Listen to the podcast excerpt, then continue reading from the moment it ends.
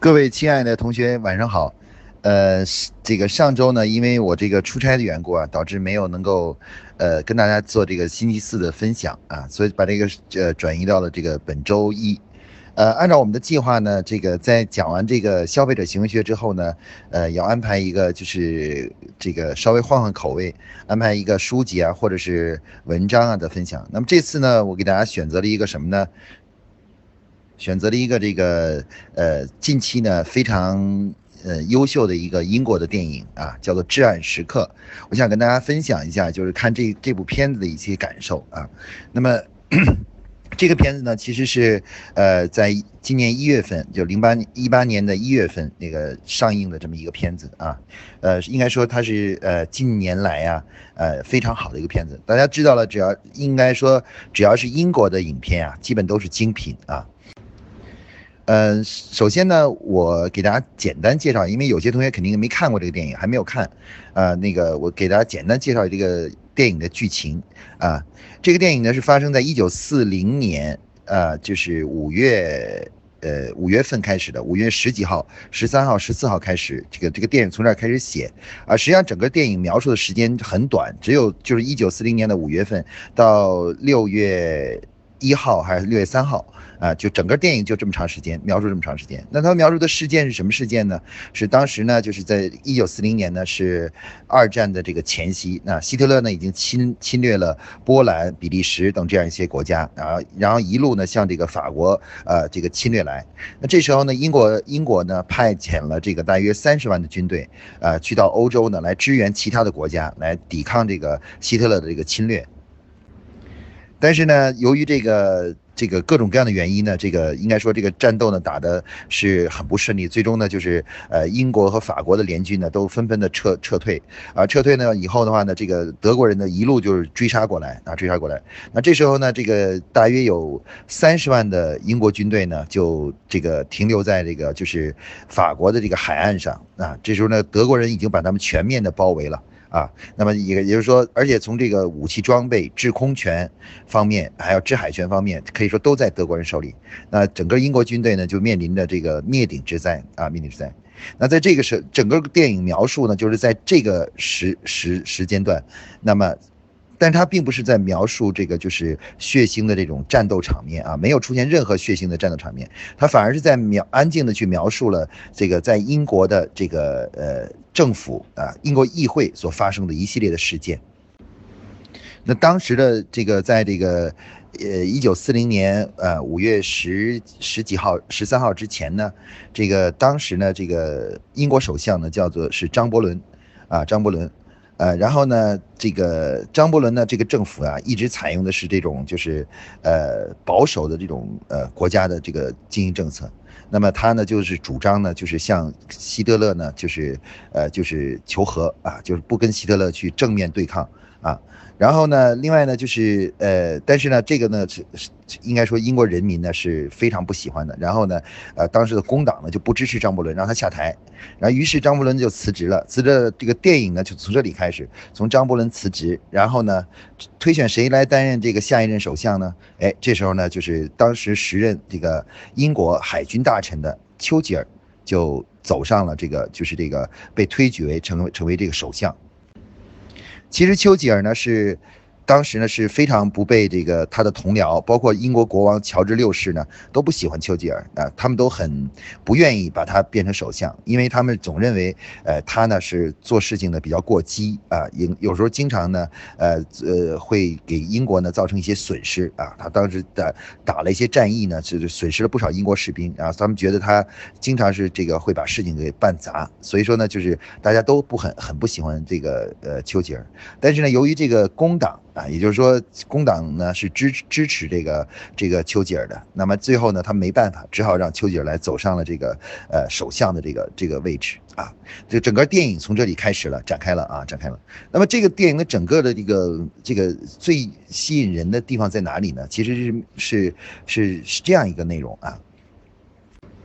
就是丘吉尔上台以后呢，他面临一个很大的问题，就是三十万的英军在法国的海岸上啊。而且呢，整个这个英国的海军呢，就说呢是没有办法去拯救这三十万的军队了。除了投降以外，基本上没有办法了。否则，这个只要如果不投降的话呢，这个整个英国军英国的这个军队呢也运不回来，而且呢也会跟德德国人打呢也打不过，最终呢一定会被全部的歼灭的啊歼灭的。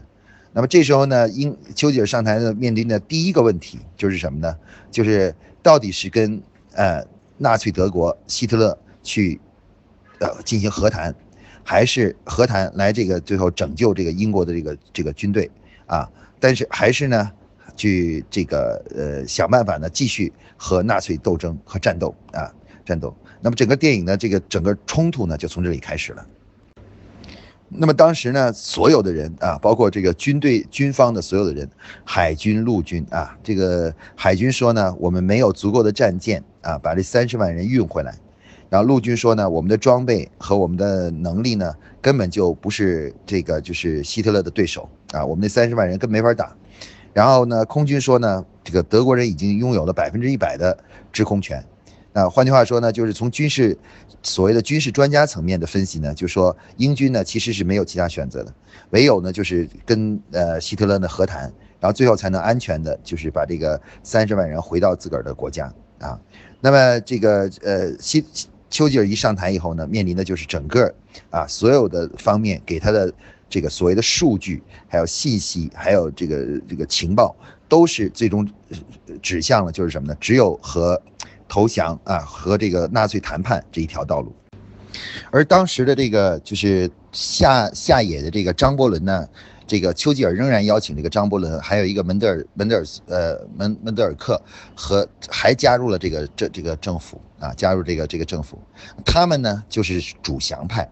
而丘吉尔呢就是主战派，就是从根本上来是主战派啊。但是呢，由于所有的信息、所有的这个分析都认为呢，这个是没有可能啊，没有其他选择，只有去跟希特勒去这个什么。那么那个丘吉尔呢，就非常的纠结啊，因为所有人都呃都是告诉他说，只有这一条这个选择，那打也打不过，啊逃也逃不了，那只有去投降，或者是或者是这个谈求和才能够解决问题。很多人甚至说呢，就是说啊，那这个呃虽然是求和，但是最有利于英国的利益的啊，对英国人来说损失是最小的啊。那么丘吉尔呢，其实就在这十几天里呢，就在这个思想中呢就挣扎。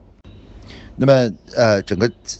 描述整个电影呢，在描述了是在是十几天里面，大约不到二十天的时间里面，丘吉尔呢从上台一直到最后在国会进行演讲，最后说服了整个的国会，然后呢坚决的与希特勒进行战斗啊，他这个整个内心的这个变化和思想的过程啊。那么在这个大家如果去看这部电影的话呢，就会发现呢，其实这个这个电影最精彩的地方就是呃描述了当我们人类啊面对一个啊一个。看起来无法克服的困难的时候，啊，内心的那种挣扎和纠结啊，那么，呃，事实上呢，我们看一下这个这个历史上真实的结果是这样的，啊，事实上呢，这个呃，后来呢，丘吉尔呢想出了一个办法，就是什么呢？就是说，如果是军方的这个舰队，如果是不足以去运送这个军队回来的话，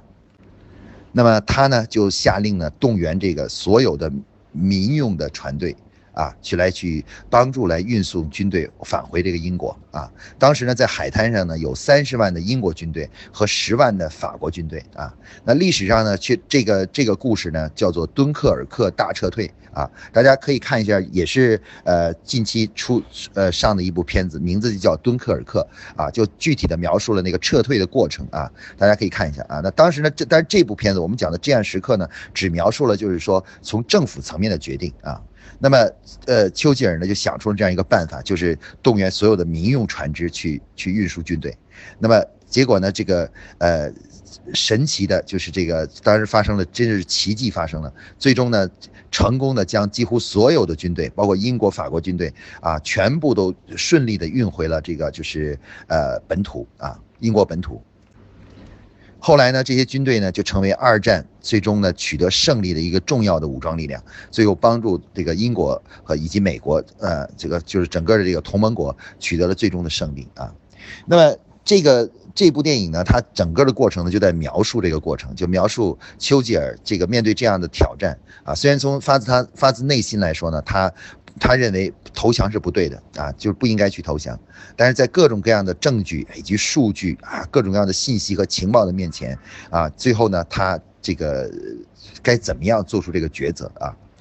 我为什么要跟大家分享这个电影呢？这个电影跟我们的现实生活有哪些关系呢？啊，我想跟大家讲一下这个。这其实我这看完这个电影最大的一个感受啊，嗯。我发现呢，其实我们每一个人啊，在即使在平凡和日常的生活中啊，我们都会面临的很多这样的，就是类似像丘吉尔这样的一些挑战啊。呃，我我看完这个电影，然后最大的回想呢，就回想到我在整个咨询呃生活中呃生涯中的一个很重要的一个一个一次经历呢，就是这个在二零一零年的时候呢，这个接触到了一家企业，就是我们大家都熟悉的这个汇仁药业啊。汇仁药业呢，它当时呢是生产这个汇仁肾宝啊这个产品啊，是这个这个产品。我记得很清楚的是，二零一一零年的时候啊，我接触到汇仁的时候呢，汇仁公司呢。这个它的这个肾宝的销量呢，就是肾宝合剂的这个销量呢，从是从那个二零零零年的这个就是十二十几个亿的销量，然后逐步下滑，下滑到一零年的时候呢，整个全公司的这个一年的这个呃这个肾宝合计的销量，已经下降到将近只有这个它大约是呃六千万左右，不到六千万吧，到六千万左右的这样一个一个销售收入了。那整个公司呢？所有的人呢都认为这个产品呢没有前途了。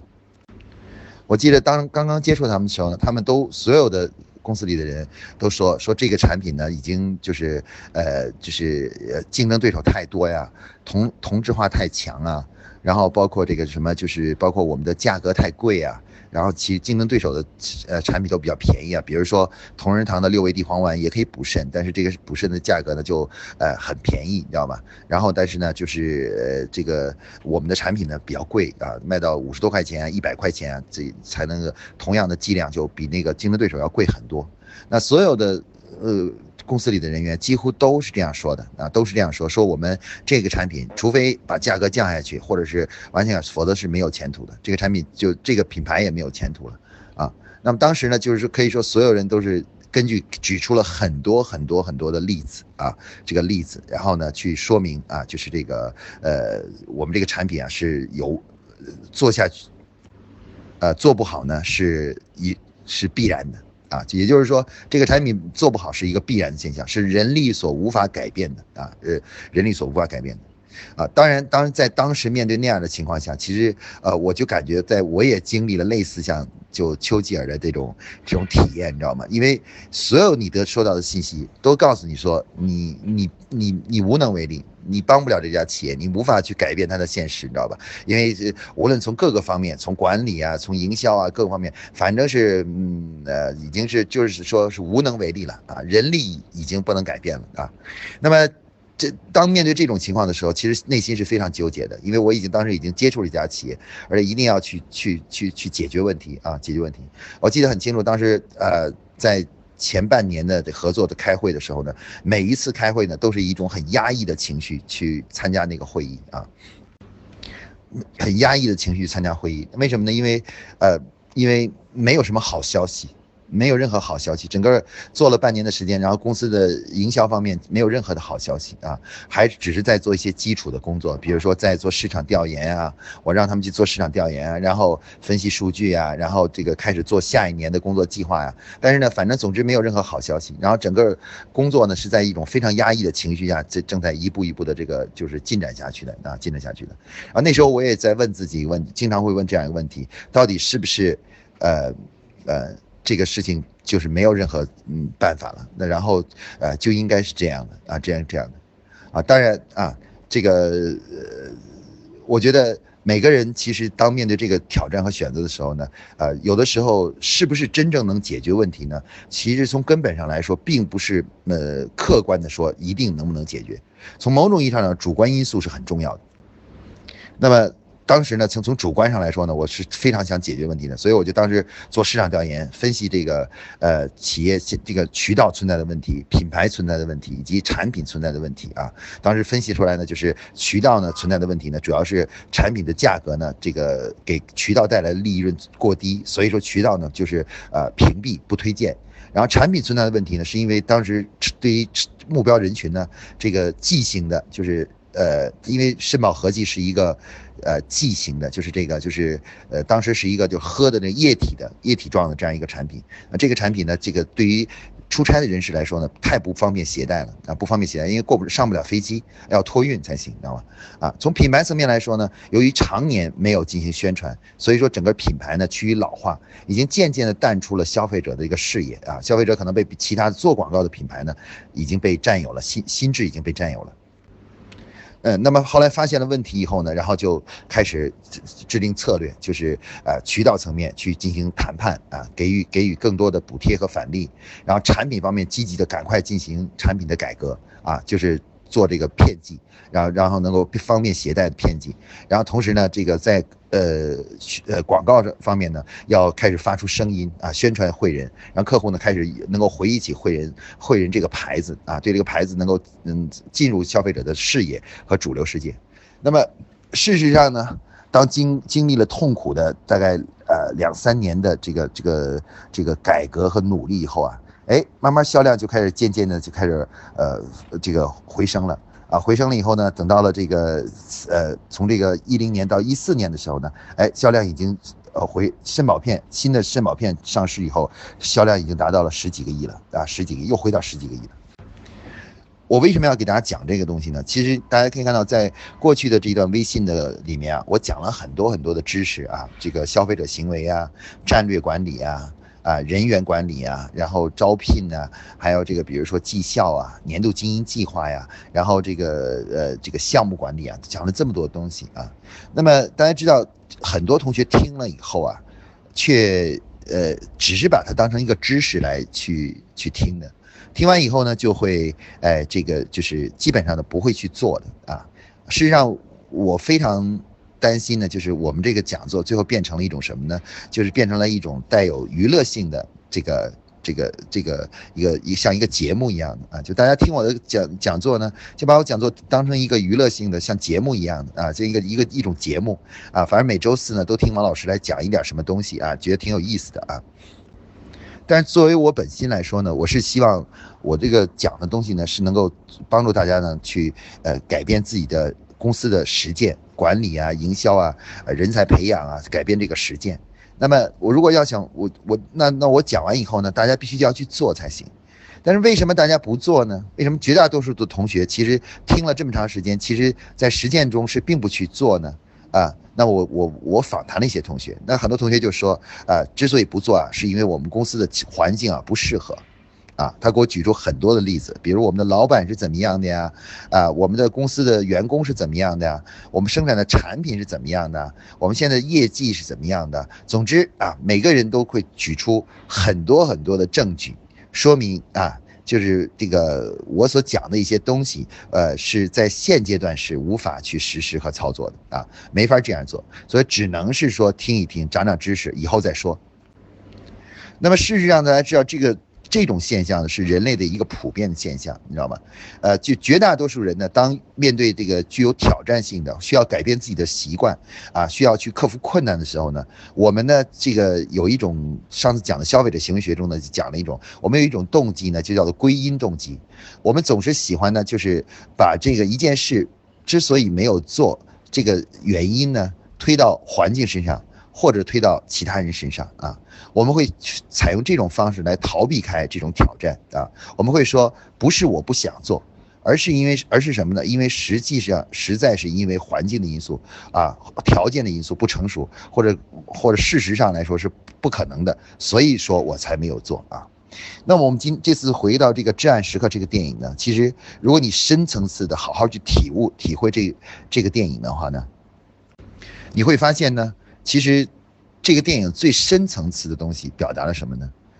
表达了就是说，那么，如果我们想去做实现自己的梦想，我做成一件事情啊，做成一件事情，到底是，呃，这个成败的关键，到底是我们的信念重要呢，还是说条件与环境因素更重要？当然，我们知道每件事情要想成功都是有一定的条件的啊，叫出这个条件，还有一些周边的环境因素的。但是你不得这个电影就告诉我们呢，告诉我们就是人类的信念，其实是非常有非常强大的力量的，啊，你要想成就一件事情，第一第一个第一个你首先要具有的就是要做成这件事情的这个呃决心啊和克服困难创造条件的决心。在电影中呢，这个丘吉尔面临的是什么呢？就是所有他收到的这个数字以及数据，都反映的是什么呢？都反映的是他们是就是目前呢是英国呢是没有其他选择的，但但是最终丘吉尔所遵循的是什么呢？是遵循着他的基本的理念啊，他的理念啊，他曾经在里电影里说了一句话，他说：“历史证明，没有任何一个投降的国家或民族能有好的下场。”啊，没有任何一个说向异族投降的民族和国家，最终能够得到一个好下场啊，这样呢，他就是基于这样一种信念和理念，他就是说，我们不能允许像希特勒这种疯子啊，这种杀人狂，这种呃，这种这种这个呃，这种野蛮人去来统治我们啊，我们一定要这个反抗，哪怕就算我们是死，也也要去反抗。事实上是。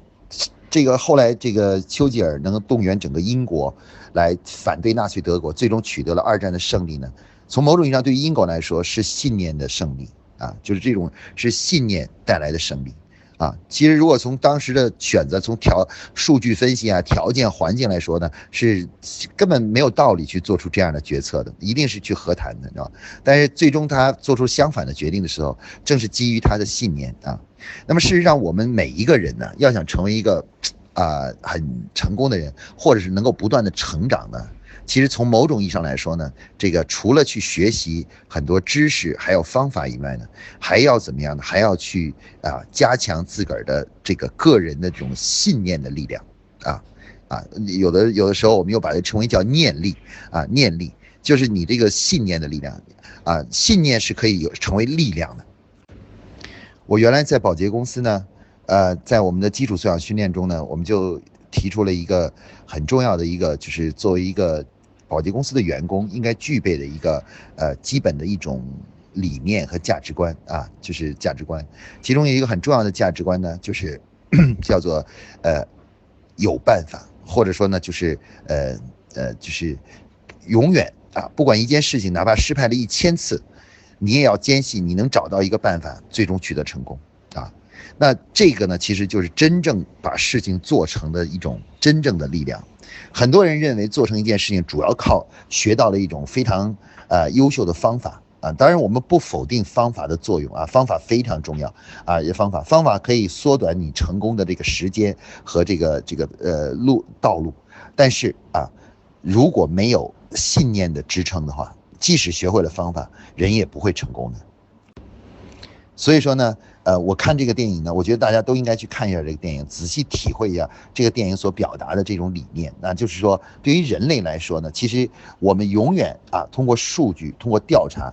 都不能够真正的预测未来，啊，从某种意义上来说，未来不是根据完全是根据这个这个就是呃就是呃条件分析就能得出来的。从某种的呃呃意义上来说呢，未来呢是我们的信念，啊，再加上。呃，这个现有的环境条件共同啊和努力，加上这个环境和条件共同作用，才才创造了新的未来。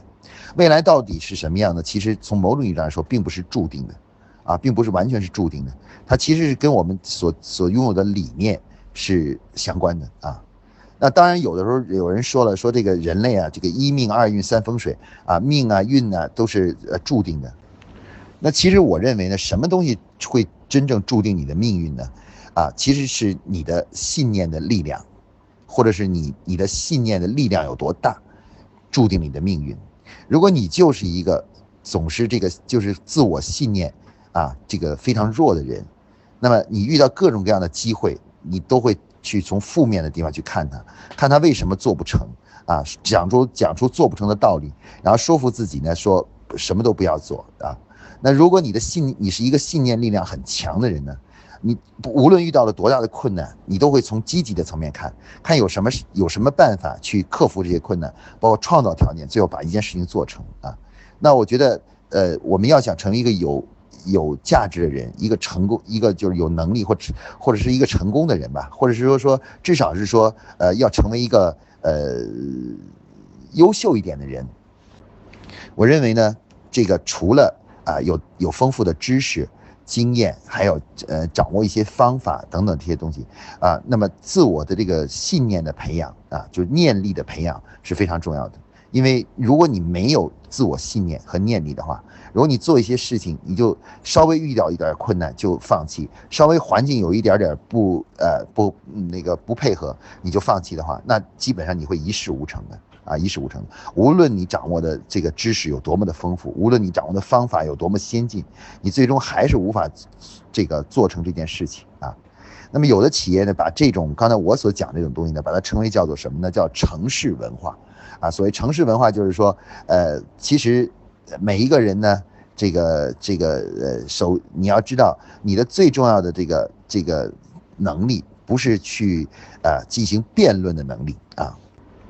你不是说在开会的时候，呃，举出多少证据说一个事儿做不成啊？这种呢，其实是企业是不需要这样的能力的，不需要这样的人的啊，不需要太多的这样人说这个事情肯定做不成啊。当然，我们并不是说不能提出反对意见。那在保洁呢，他提的方法是什么呢？他说你可以说别人的这个就是这个方法可能会有问题或者不行不了行不通，但是你你必须是提出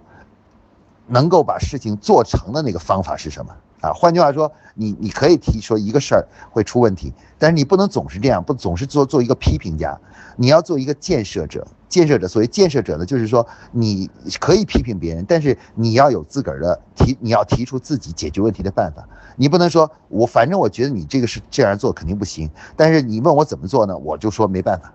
啊，那么这个呢，其实是这这一个人如果是这样的一种态度，生活态度呢？那么人生就会很难成功了，那就没有进步了，人生就会越来越灰暗啊，灰暗。啊，所以说呢，我觉得看这部电影呢，给我最大的收获就是这样，就是说，我们每个人要想成就自我，成就做成一件事情，不仅需要掌掌握很多方法和知识，而且还需要什么呢？培养自己的这种啊坚定信念啊，然后呢，用呃信念的力量去克服困难的这种这种能力啊，这种能力啊，就是用信念来去呃。指导自己的行为的能力啊，不光是啊简单的就是就是呃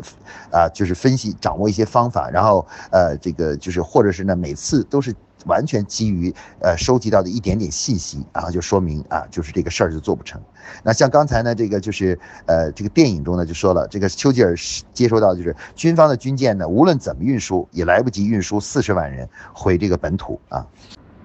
那这个这个命题。成立呢是基于什么呢？是基于，呃，假设是要用军方的船只来运输的。那丘吉尔呢，在这个过程中呢，他哎，他由于他这种坚定的信念，就使他使得他进行，呃，另外一方面的思考，就是说，为什么一定要运回这个军队？为什么一定要用军舰呢？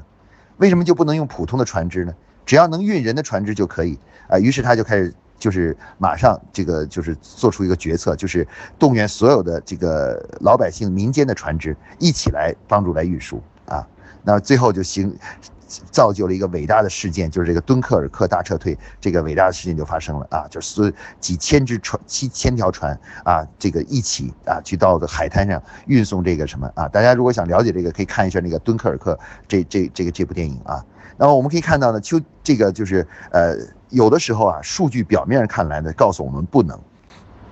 而其实呢，主要是我们的思维方式的问题。我们换一种思维方式，只要我们的信念坚定的话，我们就能够开拓思路，换一种方式，然后最后找到把一件事情逐步做成功的这个这个呃这个方法啊，这个方法。然后另外呢，信念呢可以帮助我们什么呢？能够熬过那些特别艰难的时刻，就是那种像我今天刚才讲的汇仁这种啊，就是连续一年多。两年的时间没有好消息啊，都是坏消息，都是反正是或者是平淡无奇的消息，或者就是坏消息啊。那在这种情况下，能够坚持啊，把这个企业继续经营下去，把品牌产品继续做下去，最终把它还是又能够扭转回来，把销量再做上去。这这样的成功需要的不简简单单的是方法。所以说，我对汇仁的这个这个掌舵人呢，就陈老陈总呢，是非常的呃也非常尊敬他的。为什么呢？因为他其实很重要的一点就是他个人的信念啊。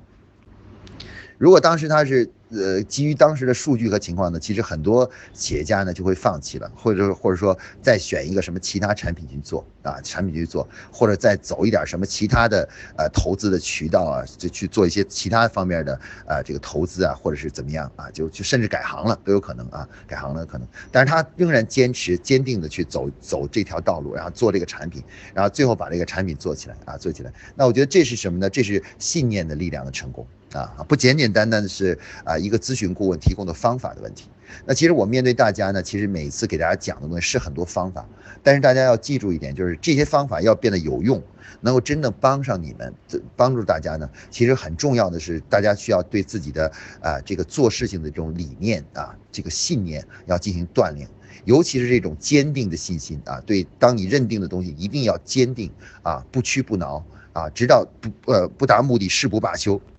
那么我们说呢，这种理念呢，真的是成功的关键啊。我们说，成功不能没有方法，但更不能更加不能没有理念啊。没有一种坚定的这个就是啊这个信念，相信自己能找到办法克服困难啊，这个呃最后这个达到目的的这种坚定的理念的话呢，我们无论做什么事情啊，无论掌握多少方法，其实都很难成功。啊，那么我希望呢，大家在听我这个课的时候，看完这个电影以后呢，今后再听这课的时候呢，听完以后呢，一定要思考一个问题，就是我我听到的这个东西，怎么样能够在我的公司里面啊，或者我个人身上能够用起来啊，用起来啊，我一直推崇的就是王阳明所提出的叫知行合一啊，就是呃，不要把知和行分离啊，知归知，行归行啊，那么这样如果是这样的话呢，其实我们的这个学习的效率呢就。就很低了，学习的意义呢也降低了啊，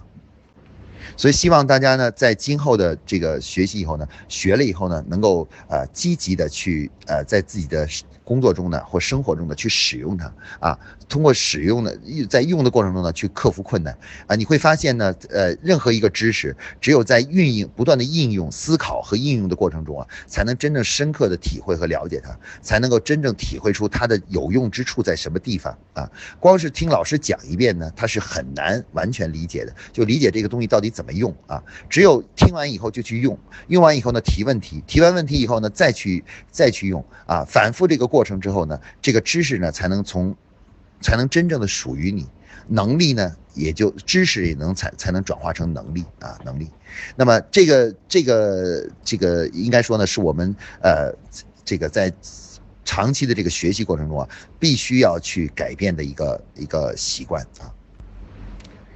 知行合一啊，这个是呃学习的一个很重要的一点啊。学学习完学习任何学习的东西呢，都要把它从知识转化成能力啊，转化成方法，转化成工具，或转化成一种具体的做法和能力。那么这个呢是学习的真正的目的啊。那么这部电影呢，我们看完以后，大家我就给大家提大家要体会一下，就是信念是。我们做很多事情的前提啊，坚定的理念、坚定的信念、不屈不挠的精神，是我们这个做成任何一件事情、成就自我的一个很重要的一个条件啊。那这个呢，就是我总结这部电影呢给我最大的一个感受啊。希望大家呢也能去看看这电影，然后深刻的体会啊，看看大家体会呢有什么不同啊。好，今天呢我们这个呃这个分享呢就分享到这里啊，谢谢大家，嗯，大家晚安。啊，另外跟大家说一下，就是呃，我们本呃，我们有一个这个这个品牌课程呢，已经开始，品牌专家班呢已经开始这个开课了。那现在目前呢，还有这个销售。板块的这个销销售专家这个板块班呢也正在开，在这个课上呢，我们会讲述一些这个关于这个就是呃从这个渠道管理啊、终端管理啊、网线上呃销售管理啊、啊线下线上互动啊管理啊，以及这个包括销售团队的建立啊等一些这样的主题的课程啊，也欢迎大家如果有感兴趣呢，可以来报名啊，现在还有一些名额啊，大家可以考虑来报名。